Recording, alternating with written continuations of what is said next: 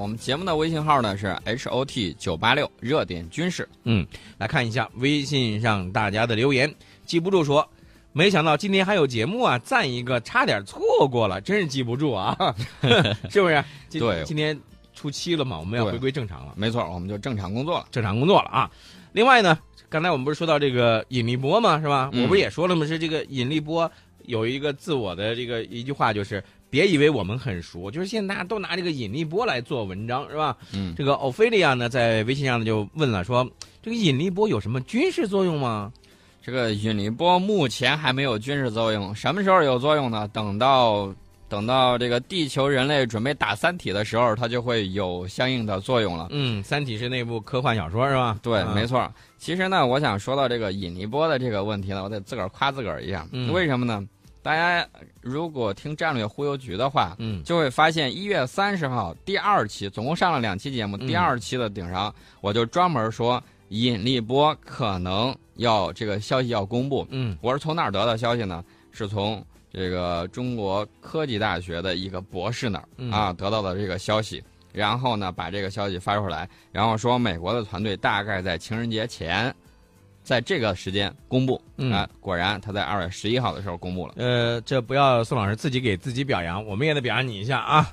这个，但是说到这个引力波呢，可能大家呢，就是还是有点儿那么懵懵懂懂的蒙圈了。就是小品的话叫，我怎么蒙圈了呢？这到底什么是引力波呢？这个中国科学院国家天文台研究员苟丽君，他用了一个比喻来解释引力波。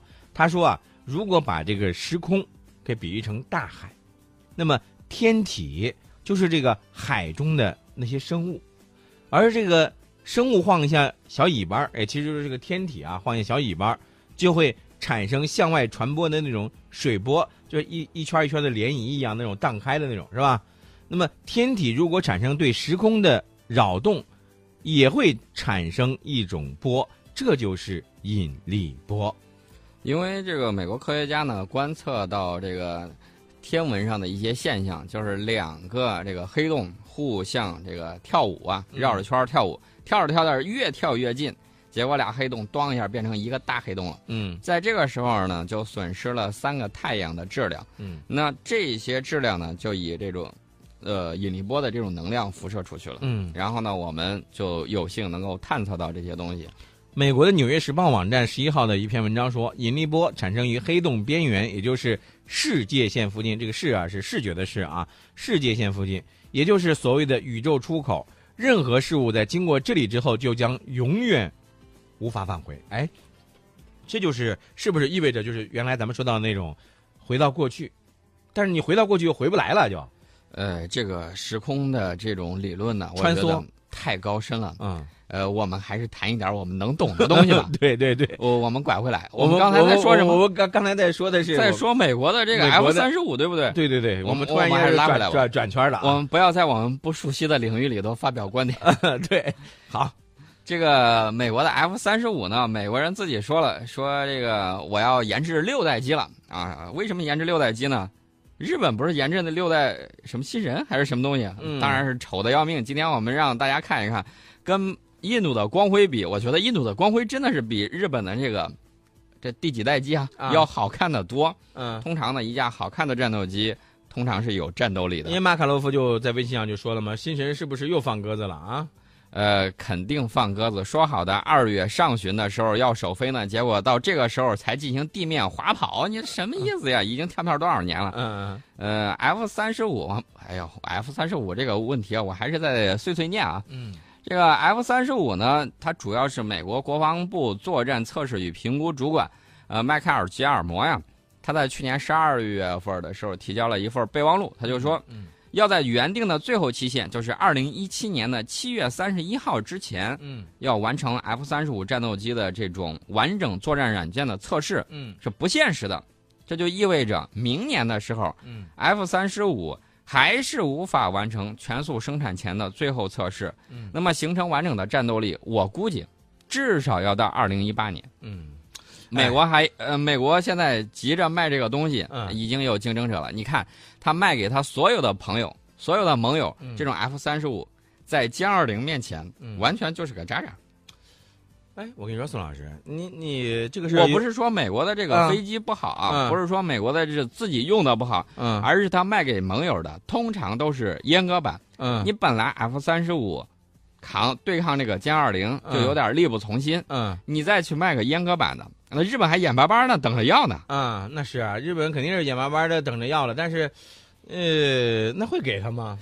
呃，肯定会给啊。问题是这个软件儿啊，这个飞上去之后管不管用，那就不好说了。嗯因为现在这种飞控软件呢，要求非常的高，嗯在空气之中呢，这个涡流啊什么之类的非常的多，对飞机的影响非常的厉害。嗯如果一旦说会出现问题，我们曾经看过 F 二十二在地面滑跑的时候，嗯然后呢，它的这个控制软件可能出现了这种故障小 bug，结果呢，这个 F 二十二在飞的时候，嗯就在跑道上还没拉起来，嗯，上下晃动了几下，啪一下拍地上，拍地上了，嗯整个飞机报废了。你说这这事闹的是吧？嗯，就是这么个情况。嗯所以美国说，我准备弄第六代战斗机。第六代战斗机呢，吸取上一代的这个教训啊，吸取 F 三十五的教训。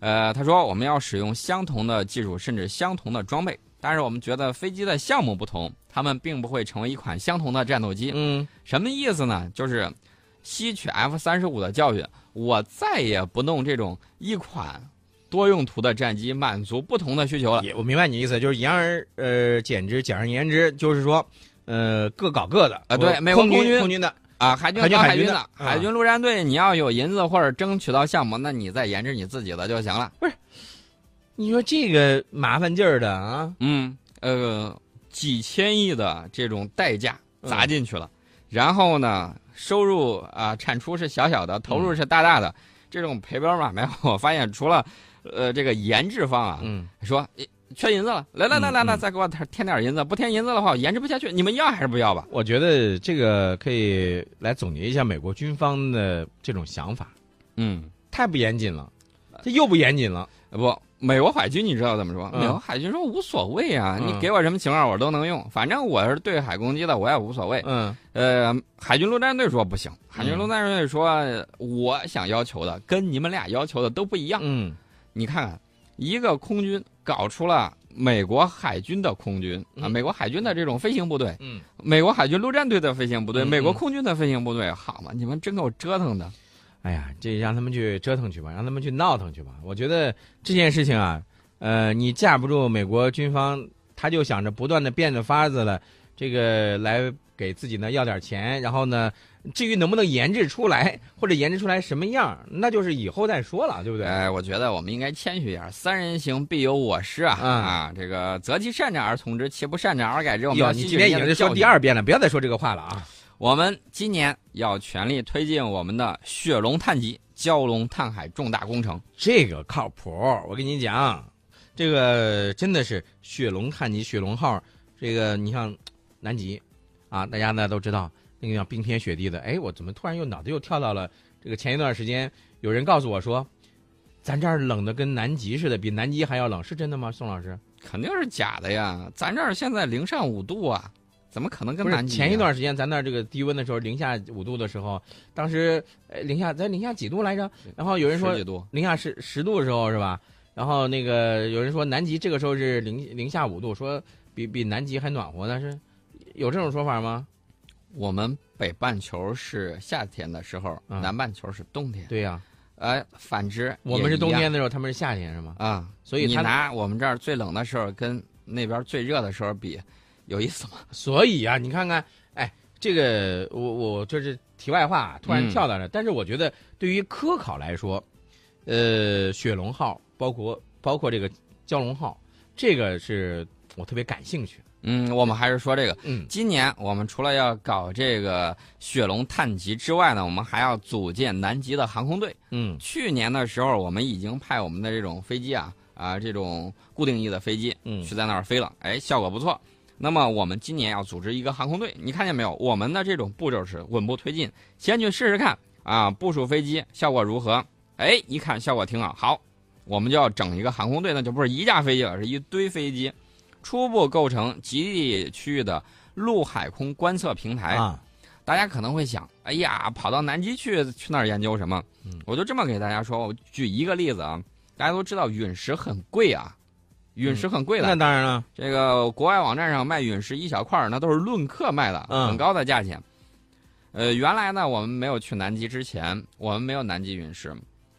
后来呢，去了南极之后，据我了解到，啊、我们现在已经是南极陨陨石搜集到的最多的国家。嗯，这个对于我们了解外太空的一些东西还是很有帮助的，对你将来如何能够星辰大海，对不对？嗯，那这个东西你你得先研究、先观测呀，嗯你得有相应的这种手手段和数据啊。嗯，你先研究、先观测，然后发现了很多东西。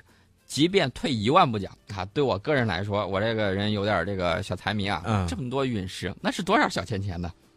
孙老师，我要进广告了，我跟你没有办法沟通，没有办法交流，天天就知道小钱钱小钱钱，这样好吗？